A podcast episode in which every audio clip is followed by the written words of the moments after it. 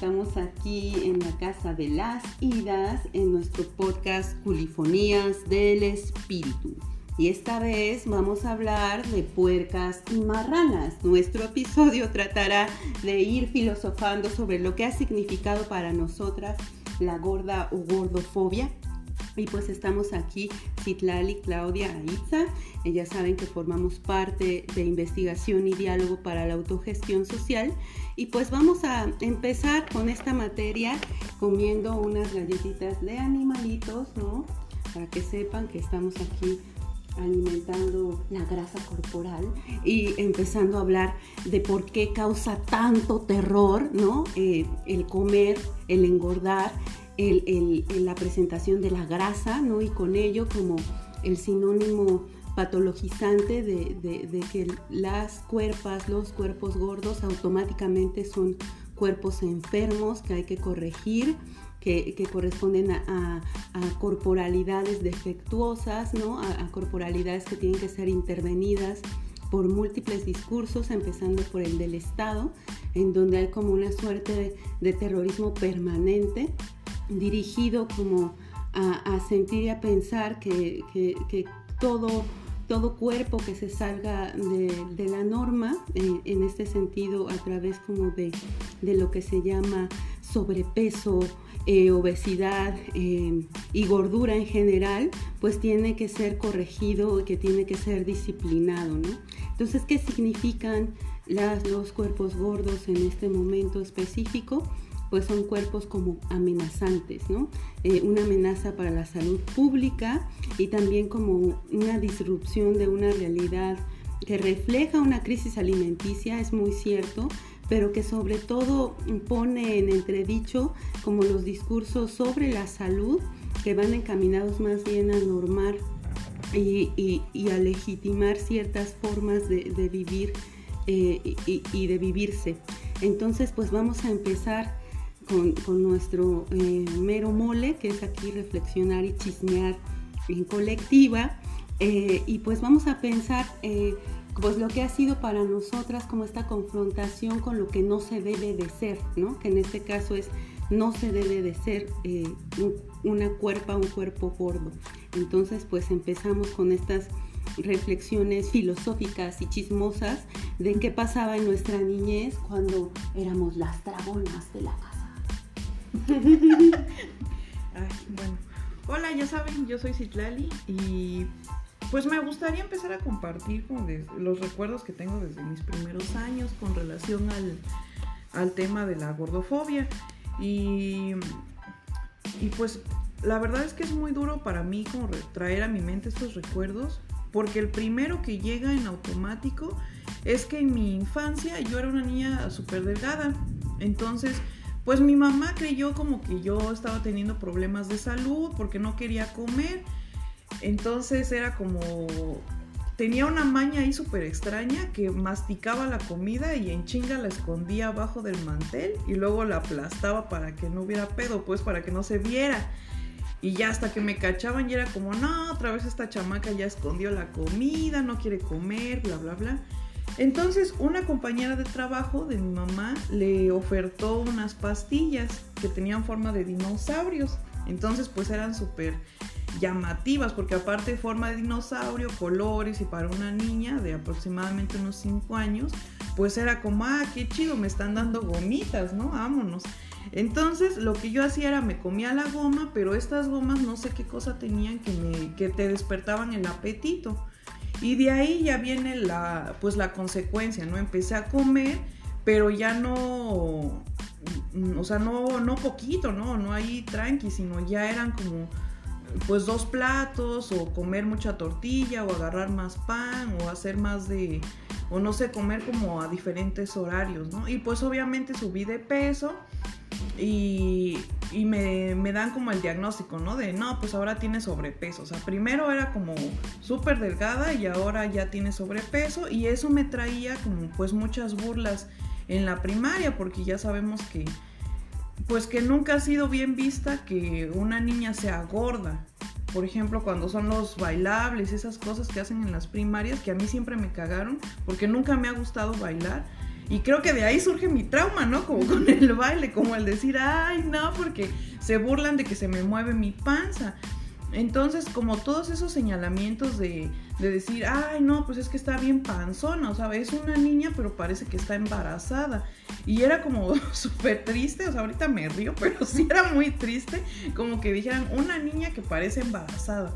Y de ahí era como empezar a jalarme el uniforme, a jalarme la ropa, o todo el tiempo cargar suéter, aunque hiciera muchísimo calor porque el suéter para mí era ese objeto protector que era con esto, pues no se me ve la panza, entonces ya no se van a estar burlando de que estoy panzón. Y esos son como mis primeros recuerdos, ¿no? Hablando de, la, de la infancia, de la primaria y de cómo eran estas burlas entre mis compañeros y yo.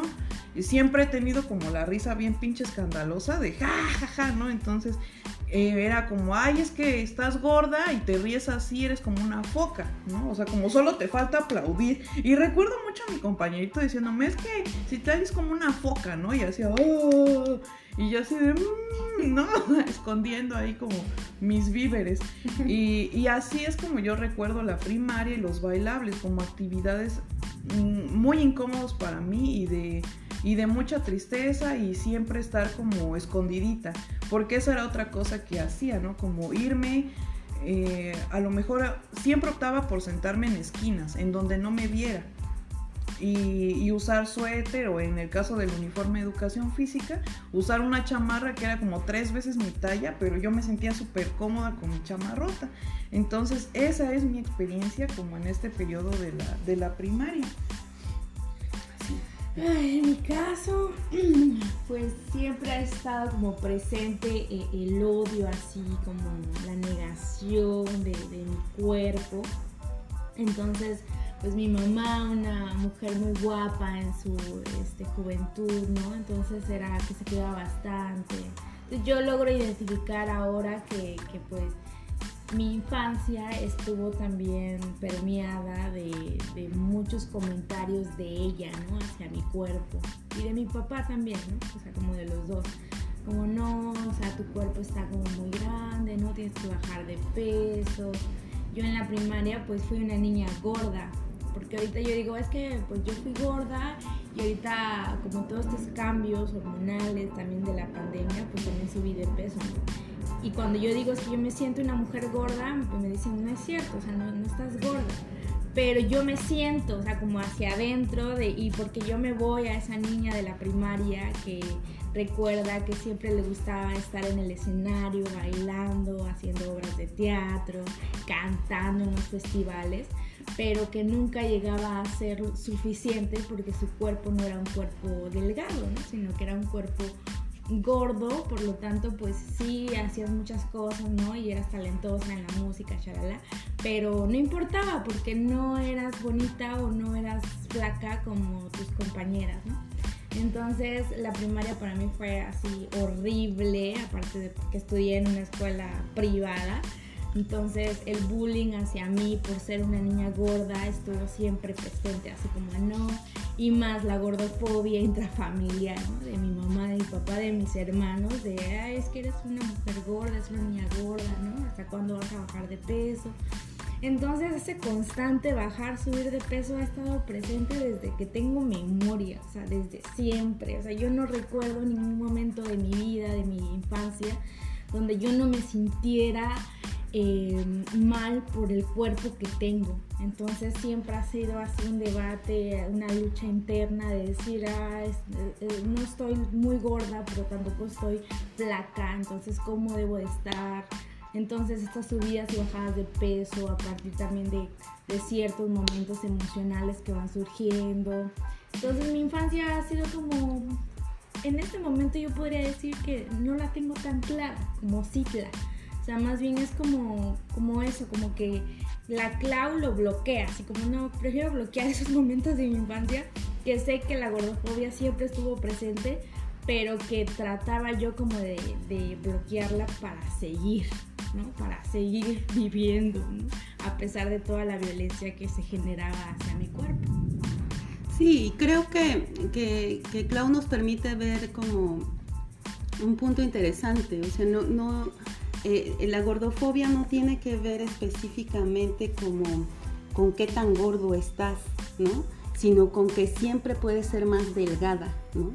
Y esa es justamente pues la mierda de esto, ¿no? Eh, que finalmente los discursos en torno a esto empiezan como a bombardear o a internalizarse desde que somos unas niñas y que finalmente eh, tiene como una implicación sustantiva como en nuestra subjetividad. Eh, para mí como un texto muy importante como de los activismos gordos contemporáneos tiene que ver con el texto de la Cerda Pong que, hace todo un recuento de relatos múltiples y autobiográficos en torno al ser, ser gorda, ¿no?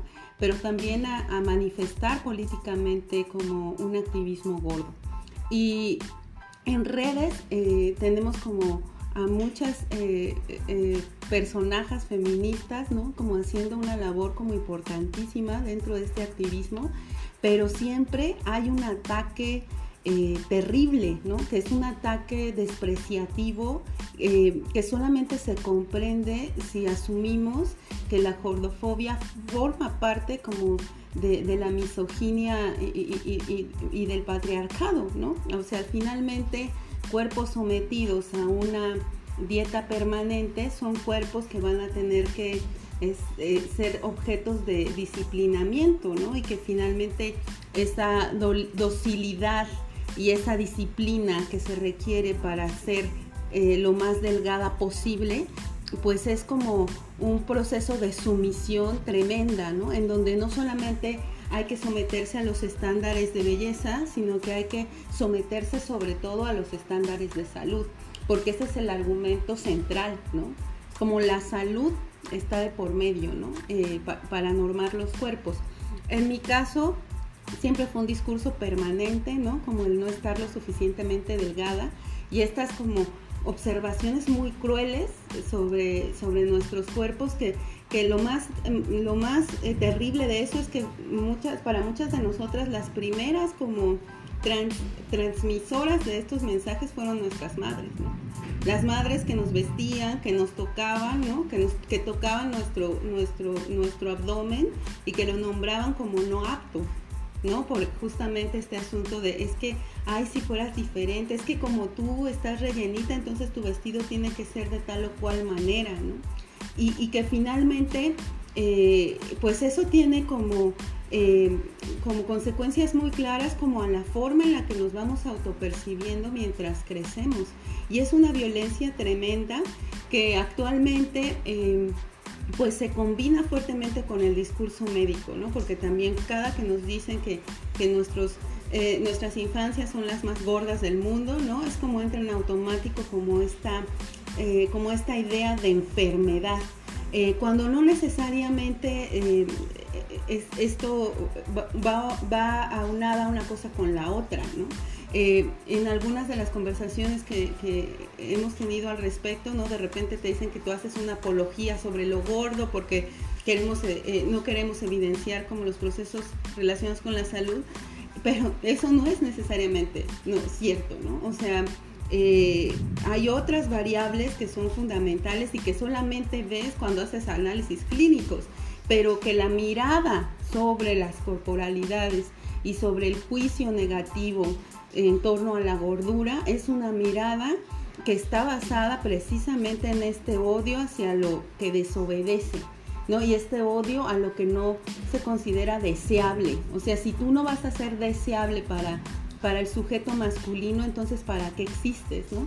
Y en ese sentido podríamos como empezar a hablar también como eh, de lo que la gordofobia eh, eh, nos presenta ya cuando nos convertimos en, en sujetas sexualizadas, que vaya, o sea, desafortunadamente, pues eso muchas veces inicia desde la niñez, pero digamos que con la adolescencia viene ese, ese, ese eh, boom como de esas otras miradas, ¿no? Que ahora van a estar como eh, recrudeciendo ese juicio. Entonces, pues ahí no sé cómo les fue ya cuando sus cuerpos fueron creciendo. Ay, pues igual de la chingada. o sea, ya en resumen. Híjole, pues ya en la secundaria igual fue un proceso muy Ay, pues muy doloroso, porque de la primaria, bueno, pues ingreso a la secundaria y lo mismo, o sea, siempre las burlas, como de, no, pues es que pinche gorda, o, hijo, las famosas clases de educación física, ¿eh? para mí creo que eso es un tema de investigación, ¿no? Como qué pasa en, en los espacios en donde supuestamente puedes eh, practicar algún deporte o algún juego, ¿no? en un espacio libre. Híjole, para mí es que era lo peor porque yo tuve un, profe que era súper exigente, o sea, él nos llevaba al Venustiano Carranza y era darle vueltas al... Yo odio al Venustiano, pues, o sea, tengo mi trauma con ese lugar, yo lo odio porque era darle vueltas y vueltas y era una cuestión muy triste porque tuve compañeros que se desmayaron. Y, los comentarios siempre eran, pues sí, ¿cómo no se va a desmayar si está súper marrano, ¿no? Está gordo. Y para mí era lo mismo. Y ahí se sumaba el uso del short, ¿no? Porque era, pues te tienes que quitar el pants y usar el short y la playera y tienes que quitarte la sudadera. Entonces para mí era como, no, o sea, me quitan todo lo que me brinda seguridad. Y, y era súper horrible, ¿no?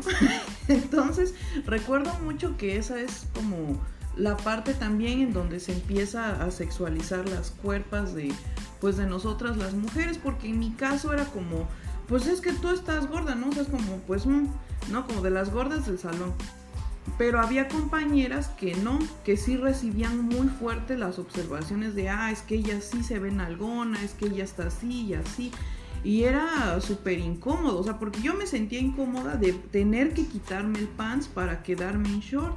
Pero ahora no me imagino como lo incómoda que ellas pudieron llegar a sentirse con esa parte, ¿no?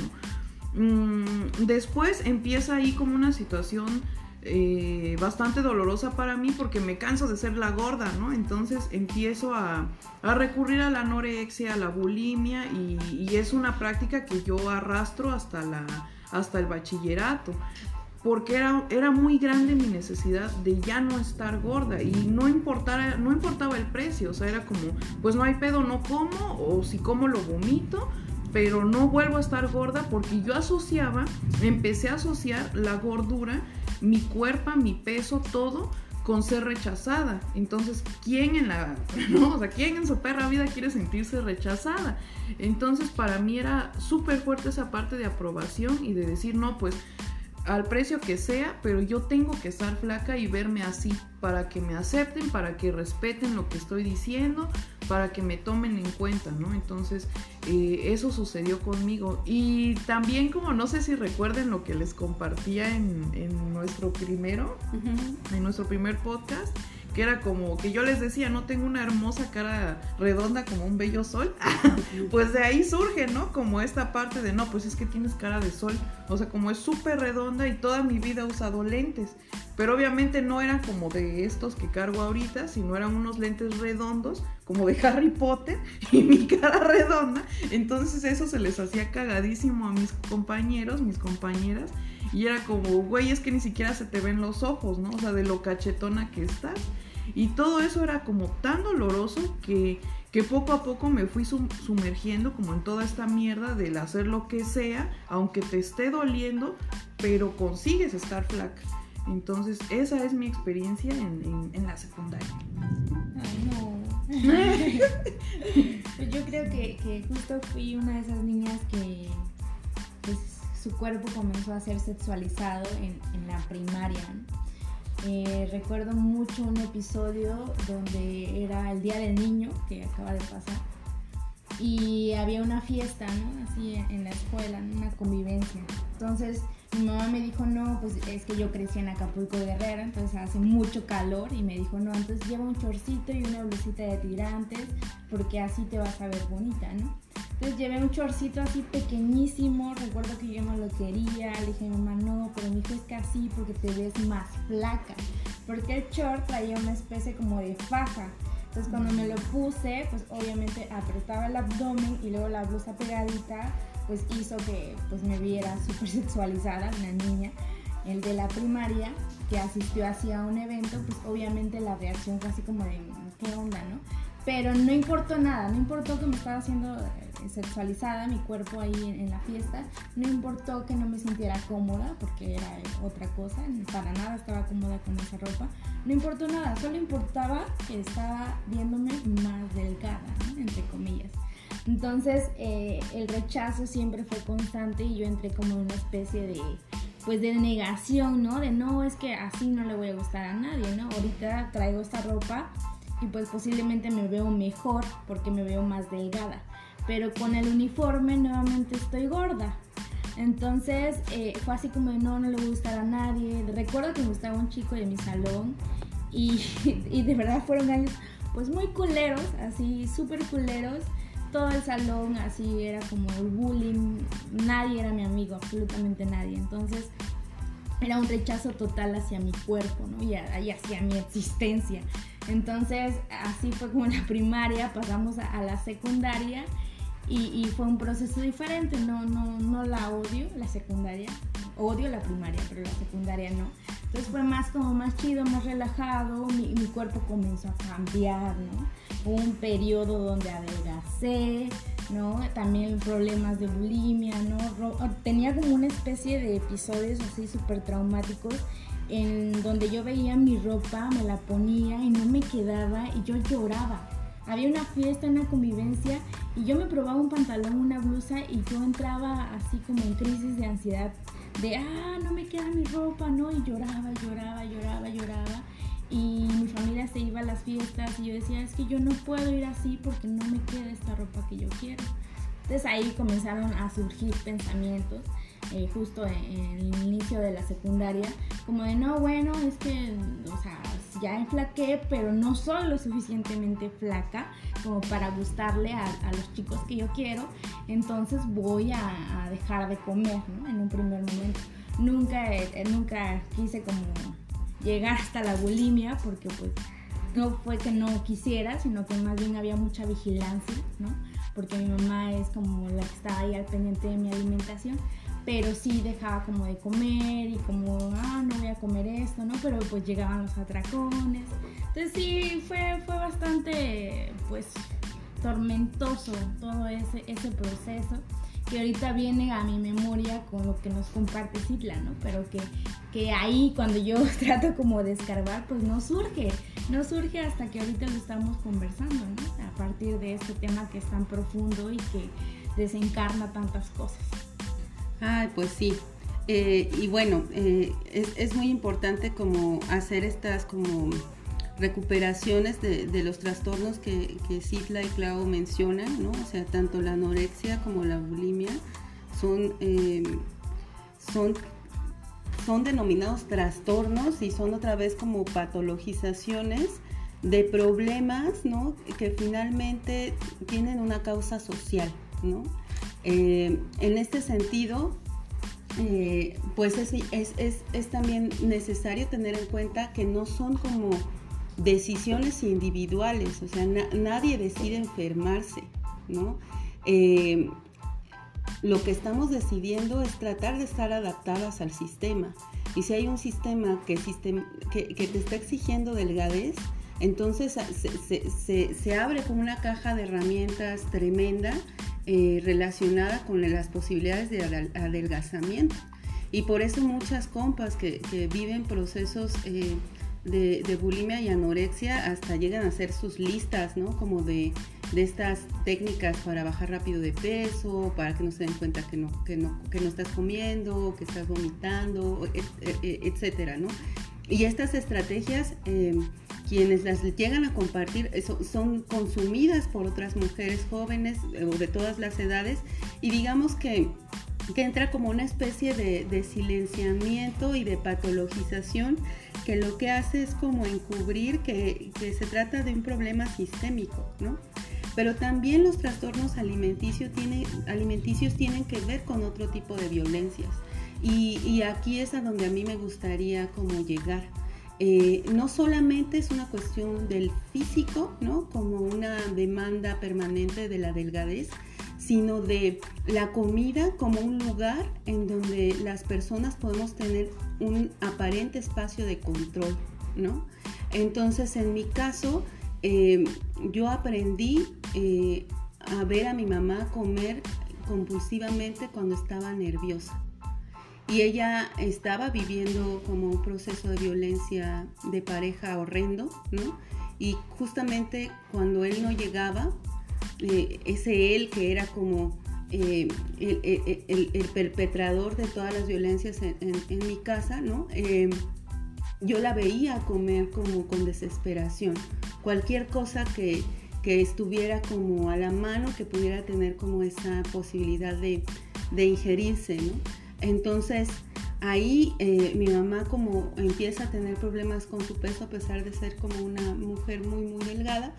y yo tengo un aprendizaje relacionado con la comida como una posibilidad de, eh, relajamiento, ¿no? O sea, porque finalmente eh, comer es un placer, ¿no? Entonces no solamente es como la demanda de la belleza, sino lo que la comida significa emocionalmente hablando, ¿no? La comida también puede ser un sinónimo de celebración, ¿no? Eh, y también puede ser un sinónimo de cuidado igual a amor, ¿no? O sea que es como este asunto de, que te lo comas todo, de que se te comas lo que te cocinaron y demás, es también una forma como de, reafirmar lazos, ¿no? Eh, entonces esa es otra dimensión eh, muy importante de la alimentación. Ahora bien, como ya en términos de lo que significa la adolescencia en mi caso, eh, pues está como todo el tiempo esa demanda de ser más delgada, ¿no? Con lo que sea que eso significara.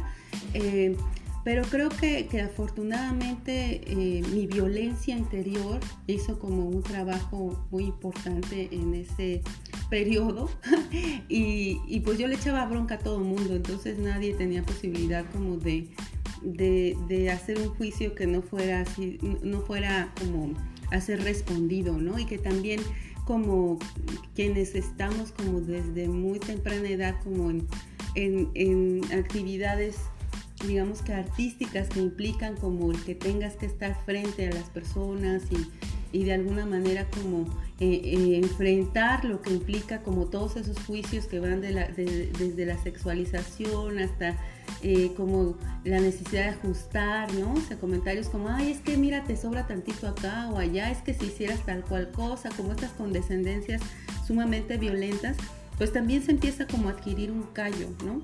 Y en mi caso fue como eh, un callo como desde la agresión, ¿no? O sea, como de, de, responder groseramente, de, de empezar también como a decidir qué, ropa usar y cómo usarla, ¿no? Este, desde como una ruptura que para mí era necesaria en ese momento de mi vida, pero que siempre había como esta demanda sutil o descarada de, por qué no eres más delgada, ¿no? Y este juicio sobre, la, sobre comer demasiado, ¿no? O sea, a pesar como de que estaba claro que en casa estábamos como todos como en una situación de terror, y que eh, mi mamá, yo, mis hermanos, todos estábamos como recurriendo a cualquier eh, estrategia que nos permitiera eh, sobrevivir. La comida no siempre era como el, el punto en el que se podía hacer un comentario desagradable hacia mí, porque yo era la dragona, ¿no? O sea, y como estas, hay estos comentarios o, o, remembranzas, ¿no? Es que yo creí que no ibas a poder caminar porque eras una bolita, ¿no? o no, ellos no comen, refiriéndose a mis hermanos, pero tú desde que, desde que eras bebé, o sea, te molía lo que sea, es más, si te hubiera dado caca te la comías, ¿no? Y era como justamente estos, estos juicios sobre, sobre, la, sobre la ingesta, ¿no? Y en ese sentido es como, yo, yo me, me, percato que para mí compartir eh, la mesa con alguien es de las cosas más íntimas, ¿no? Porque por supuesto, o sea, si va a ser como un espacio de juicio, entonces yo no necesariamente soy muy feliz yendo a comer con una persona extraña. Eh, pero bueno, o sea, siguiendo con, esta, con este hilo de, lo que significa ya eh, eh, la experiencia de la gorda gordofobia en términos de, de, las memorias encarnadas, pues me gustaría como también recuperar pues el qué caminos tenemos, ¿no? O sea, ya como mujeres adultas y, mujeres que desde el feminismo eh, hacemos reflexión en torno a, la necesidad de, poner nuestras cuerpos eh, al centro y, de eliminar eh, y de erradicar como todas estas violencias sistémicas, pues, eh, pues cómo nos está yendo y, qué, recursos hemos desplegado durante toda nuestra vida y ahora, ¿no? Incluso este, este, este podcast pues tiene que ver con eso y pues me gustaría recuperar como eso, ¿no? Como, como para dónde estamos dirigiendo ahora la batalla. Ay, pues yo creo que en el ahora sí sería mucho, sin romantizar lo que lo que refiere el amor romántico, ¿no? Porque también hay unas cosas ahí en las que no estoy de acuerdo, pero eh, creo que retomando eso sería el priorizarme y el cuidarme. O sea, independientemente de lo que la sociedad exija y de lo que la familia también te diga, ¿no? Porque en mi caso, los periodos de tiempo en los que he estado delgada, he tenido toda la aprobación. Es como, oye, te ves súper bien. E, e inclusive meterse a lo emocional, ¿no? Como, como esa, mm, esa forma de unir la felicidad con la delgadez porque esa ha sido mi experiencia, ¿no? Como el decirme, ay, estás, bajaste de peso, te ves súper alegre, te ves mejor y es como, güey, sigo igual de podrida, o sea, solamente bajé de peso, ¿no? Por, quizás por cuestiones de estrés o yo qué sé. Pero esa, en, esa parte yo creo que lo primordial sería cuidar y ahora que estamos como conviviendo aquí en la cueva Idas, es bien, es bien bonito para mí darme cuenta de, esta otra ruta que, estoy aprendiendo, ¿no? A, sostener con lo que me llevo a la boca. Porque por supuesto que los atracones siempre han sido un tema para mí. O sea, yo estoy triste y es como me puedo comer una pizza familiar yo sola sin pedos. O puedo tragarme un helado o puedo chingarme dos cafés de esos que son este con un chingo de crema batida y esas cosas. Entonces, de que puedo comer en cantidades así, ¿cómo decirlo? Inhumanas. Monumentales. Monumentales, claro. O sea, lo puedo. Pero, pero en el ahora es como, a ver, güey. O sea, en realidad lo que, lo que mi cuerpo necesita es descanso y, y tomar agua, ¿no? y quizás un abrazo, ah, un todo va a estar bien, ¿no? No necesito como chingarme la pizza. Y si me la voy a chingar, o sea, como estar consciente de que lo voy a hacer porque quiero convivir o porque quiero tomarme un domingo de hueva, ¿no? Y de estar conmigo misma y a lo mejor ver una serie o, convivir con amigas, ¿no? Entonces, eh, creo que eso ha sido una pieza clave para mí en esta situación mm, de la con esta situación de la alimentación como el estar bien alerta de en qué momentos de mi vida es cuando tiendo a, comer un chingo y en qué momentos no. Y también eh, de dónde surge como esa, esa necesidad o esa ansiedad, ese miedo de comer. Porque eso es algo aprendido, ¿no? En, la infancia, o sea, como el, las amenazas recurrentes de no mames, o sea, mira, los niños de África se están muriendo de hambre y tú desperdiciando la comida. O yo recuerdo mucho que me amenazaban con el cinturón de mi papá, ¿no? O sea, o poner ahí la chancla, como si no comes, pues ahí te va el chingadazo. Entonces, como todo eso es bien duro de ver, ¿no? O sea, cuánta ansiedad no te genera comer o no me genera a mí comer, porque también eso es otra, ¿no? O sea, me he dado cuenta que cuando no como a tales horas, o sea, yo ya tiemblo, me sudan las manos, me pongo pero insoportable, ¿no? O sea, como el pinche anuncio culero de sneaker, de cómete un sneakers y todo se vale a, a solucionar. Eso me pasa a mí, ¿no? Como el no tengo comida en automático, sentirme ansiosa y sentirme mal y de mal humor. Entonces yo creo que, que esa es la pieza clave, ¿no? Como ir identificando qué relación fuimos generando con la comida y cómo podemos ir suavizando esos traumas, ¿no? Porque al final de cuentas son traumas.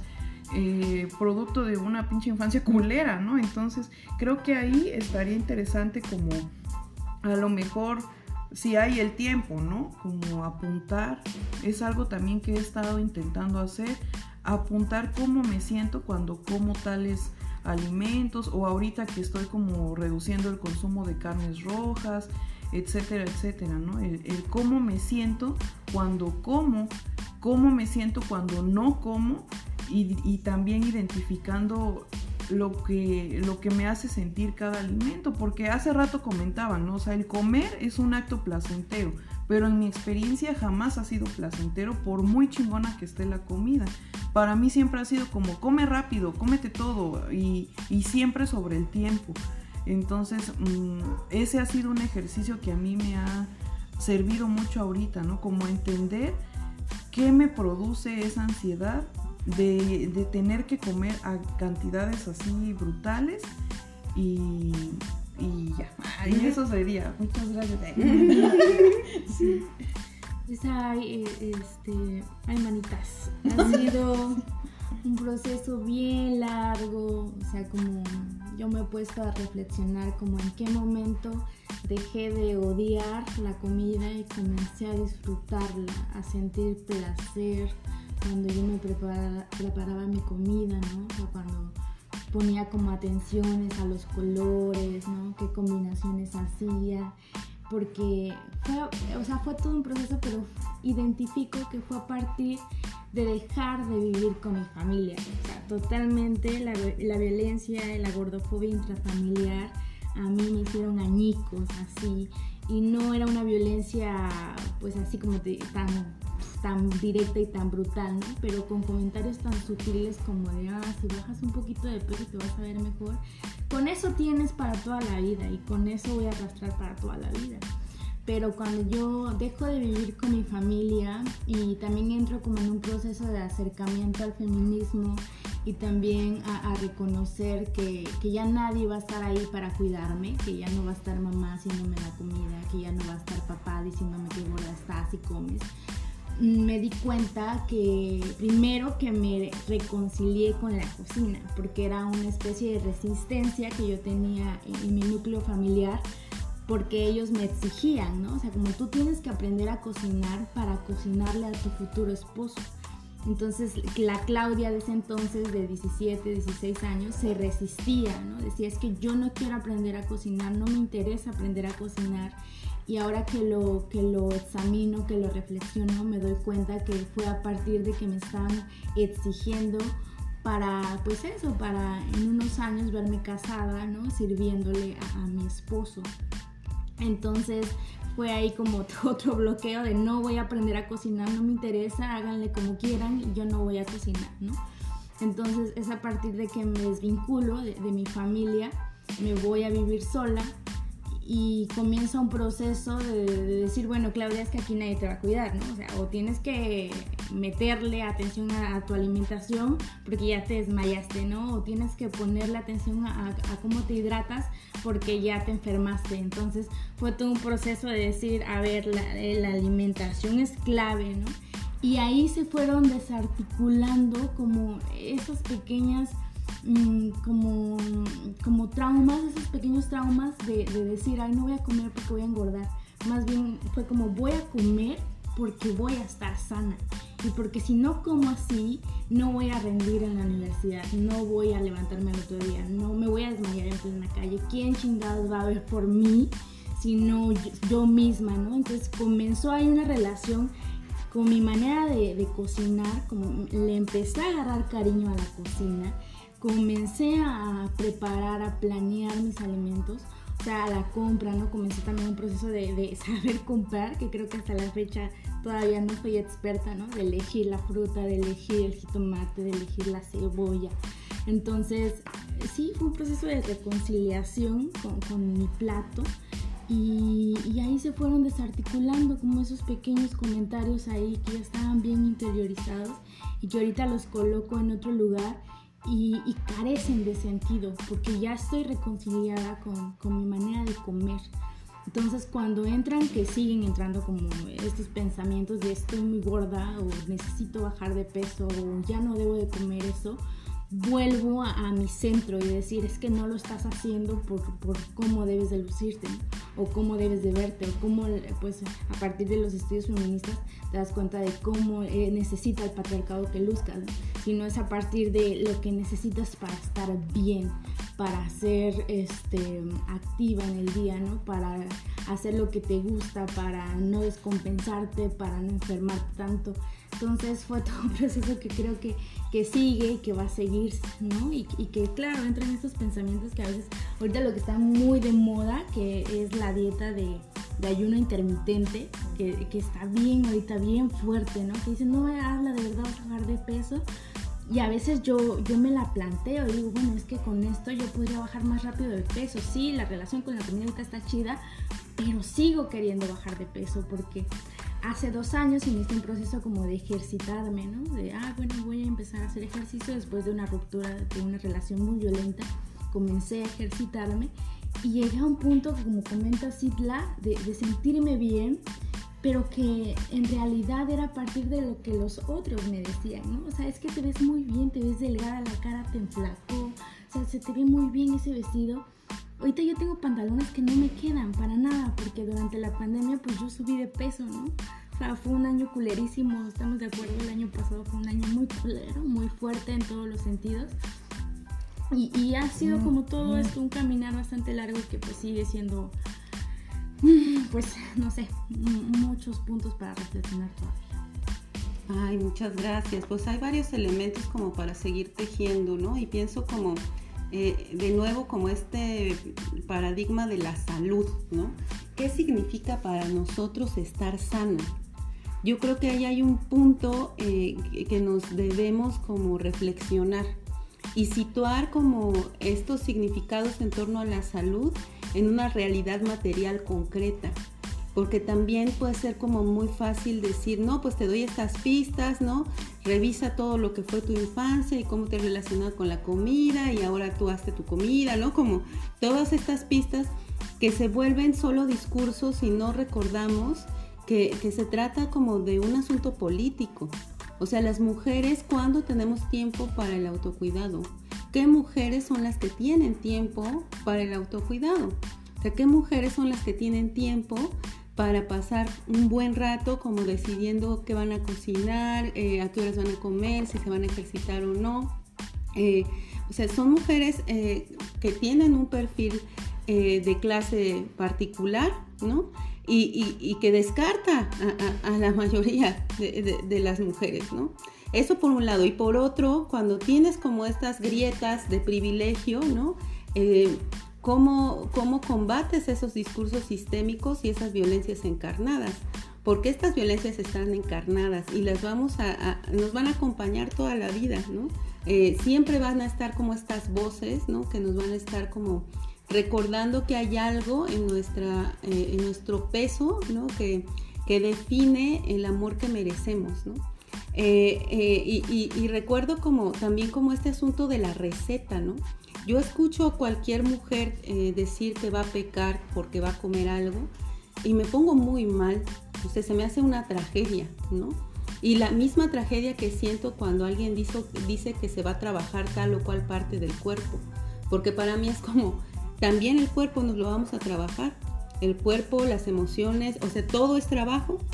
No, no, no, no planteamos otra posibilidad de relación que no sea consumir y trabajar.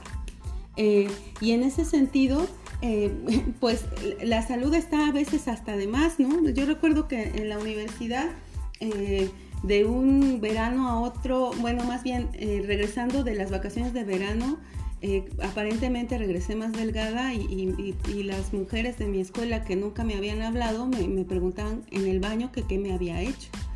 Y yo les respondía que me había dado varicela. Y compas, eso fue lo que pasó. O sea, ahí en, el departamento en el que vivíamos, arriba vivían unas niñas que les dio varicela y a mí, a mis, ¿qué será? 18, 19 años, pues me contagié, ¿no? Regresé aquí a Oaxaca con varicela y, y pues, pues no hice nada, o sea, solamente estuve echada jugando videojuegos con mis hermanos, ¿no? Y comer, pero resulta que la varicela al parecer es mágica, ¿no? Y ahora las veo a todas buscando contagiarse, ¿no?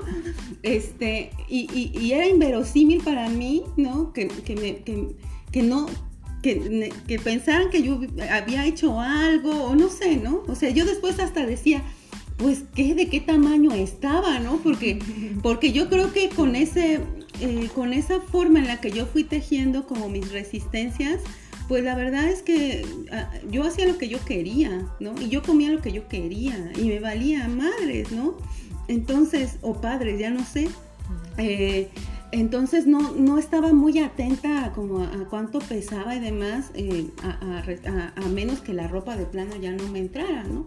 Entonces, eh, pues de ese bajón de peso, eh, pues solamente está como el recuerdo de la varicela y de otro bajón de peso que tuve que también se me hace como súper dramático, o sea, estaba yo en una depresión profunda y empecé a tomar como, ahí, ahí las veo, ¿no? Viendo, yendo a comprar el medicamento, ¿no? Un antidepresivo durante como más o menos ocho meses y a mí me dejó de dar hambre, ¿no?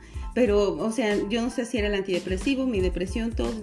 Eh, yo creo que ha sido de las épocas en las que he estado como eh, aparentemente más delgada, pero en las que fui más miserable, ¿no? Eh, y, en ese sentido, pues ahí están como estos cruces incómodos entre qué es salud, ¿no? Y quién tiene el tiempo para como cuidarse en estos términos.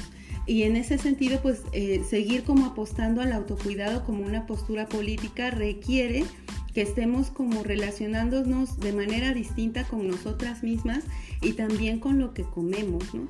Y en ese sentido a mí me parece crucial no dejar de anotar como la necesidad de, empezar eh, a a afianzar como un pensamiento y una praxis antiespecista. ¿no? Eh, creo que desde ahí eh, podemos tejer como reflexiones muy interesantes que todo el tiempo también estén ligadas a la clase, a la clase social, también como a la lucha eh, anticolonial, ¿no? antirracista, porque no, no se trata como eso de apelar a, a tipos de alimentación que parecen éticos, pero al final son súper blancos y están como eh, pues enjuiciando a toda la banda que ahora pues tiene como la disponibilidad como nunca, ¿no? De, productos de origen animal, eh, sino más bien como empezar a reflexionar como quién, quién marca eh, estas políticas de alimentación internacional. Entonces la industria cárnica es una industria capitalista y es una industria que, que sí enferma, ¿no? Eh, el azúcar a la que todas y todos somos adictes, ¿no? Este, parte como de, también de un, asunto de explotación y, que sin lugar a dudas pues nos tiene como eh, con prevalencia de enfermedades crónico-degenerativas que no vamos a negar, ¿no? O sea, aquí el asunto es como si yo decido cuidarme en términos amplios, es decido cuidar y, tocar y, reconocer y gritar y colectivizar todas estas reflexiones en torno a lo que la, la comida significa y empezar a politizar mi cuidado y mi alimentación. Y politizar mi cuidado y mi alimentación parte de destejer al peso como un como un referente de salud y empezar a, reflexionar en colectivo qué significa para nosotros una vida digna y saludable y qué significa para nosotros cuidarnos, ¿no? Y cómo eh, políticamente hablando podemos como exigir, eh, que, eh, exigir y crear espacios para que las mujeres nos podamos cuidar. ¿no? Y, quisiera como en este caso como destacar el caso, perdón, el padecimiento de la diabetes, ¿no? Ahora que con la pandemia todo el mundo nos asustaron y que los diabéticos, los obesos, no, nos íbamos a morir porque si nos pegaba esa cosa, entonces ya, y entonces era nuestra culpa, ¿no? Porque nunca dejamos ni las galletas ni, ni los refrescos, y ya ves, tarde o temprano iba a ser esa consecuencia que individualiza el, problema de este, de este padecimiento, ¿no? Y, no, se, no se habla de lo que es sistémico eh, o se habla como desde una postura política como ligera, ¿no? Ya ven que sacaron el etiquetado de los hexágonos, eh, pero que finalmente no es una, una, política orientada al consumidor y no orientada a estas empresas que además de saquear el agua nos están envenenando con ese azúcar, además de estar, ¿no? De, de, de habernos hecho adictas en los 80s y 90s a todos los pastelitos, eh, Marinela Bimbo, no sé, creo que cualquiera puede reconocer eh, de qué pastelito se trata, aunque con solo verlo, ¿no? Que ya no salgan tantos comerciales en la tele. Y hablar como del cuidado desde lo político y de la alimentación en ese sentido, habla de, empezar a denunciar eso, ¿no? Que, que, la diabetes tiene su origen en estas políticas de alimentación que eran o que han sido como eh, muy redituables, ¿no? para las empresas y que no es un asunto individual, ¿no? O sea, y que sí hay, una, hay un proceso de, adicción tremenda como a estos alimentos hipercalóricos y que destejer eso es una, es una, una chinguita, ¿no? Eh, pero en esas andamos y, pasa, ¿no? O sea, y es súper importante hablar de gordofobia y hablar de salud desde lugares que denuncien que no se trata de una asociación directa y que la salud rebasa por mucho como estas concepciones ridículas y estigmatizantes de, de asumir que las y los cuerpos gordos son cuerpos enfermos.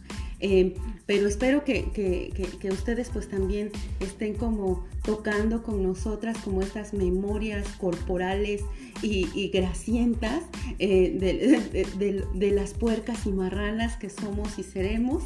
Eh, me gustaría como ir despidiendo aquí este episodio con unas últimas y sabrosas reflexiones. Eh, les estamos eh, aquí hablando desde la Cueva de las Idas, de investigación y diálogo para la autogestión social. Este es nuestro podcast Culifonías del Espíritu, nuestro episodio de puercas y marranas. Y si escucharon una lluviecita, pues es que afortunadamente cayó tantita lluvia aquí en Oaxaca pero eh, ya nos surge, ya hablaremos otro día, reflexionaremos, chismearemos del calentamiento global que estamos sufriendo, pero pues ahora me gustaría que, nos podamos despedir. Ay, pues, ay, me voy muy reflexiva como siempre, y de lo único que yo estoy segura es que, ay, que me amo, ah, no es cierto, no, pues de lo único que estoy segura es que ya no quiero hacerme daño, que ya no quiero recurrir a las a estas terribles prácticas ¿no? de, la anorexia y la bulimia por cuestiones sistemáticas, como ya bien nos comentó Aitza y, y Claudia en este podcast.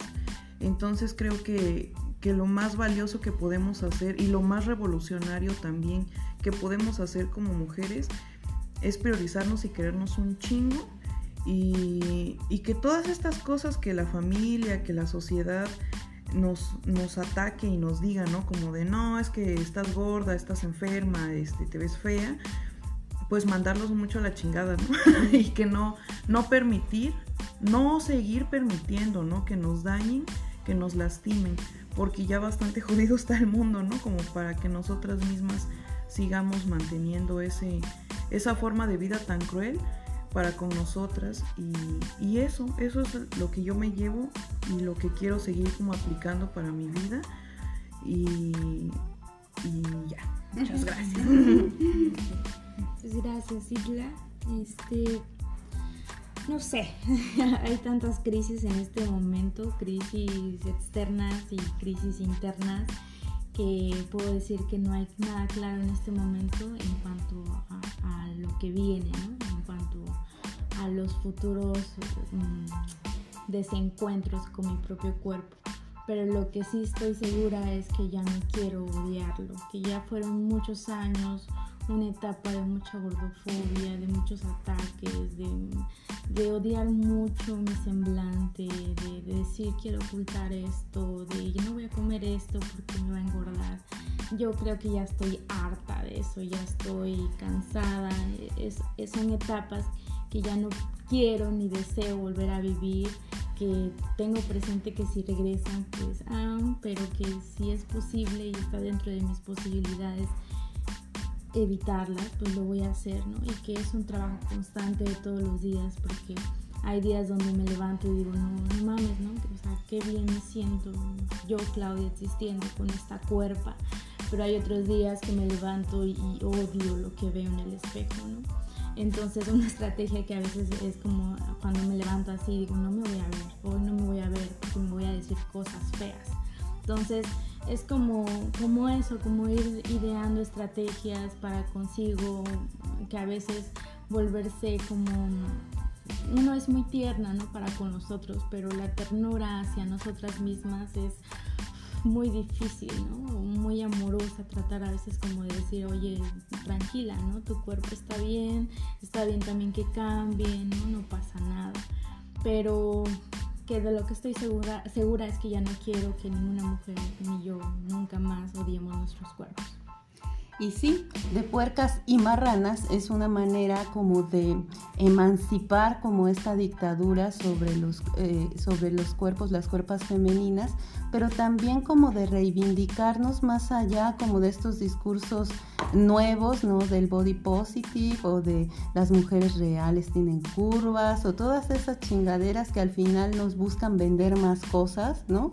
Lo que, lo que buscamos es reivindicar de puercas y marranas es, hacer y, ser lo que nosotras queramos eh, en este trayecto de vida siempre breve y que podamos colectivizar nuestros aprendizajes y nuestras memorias. Muchísimas gracias por escucharnos. Esto es Culifonías del Espíritu en nuestro episodio de Puercas y Marranas, una lucha contra la gordofobia.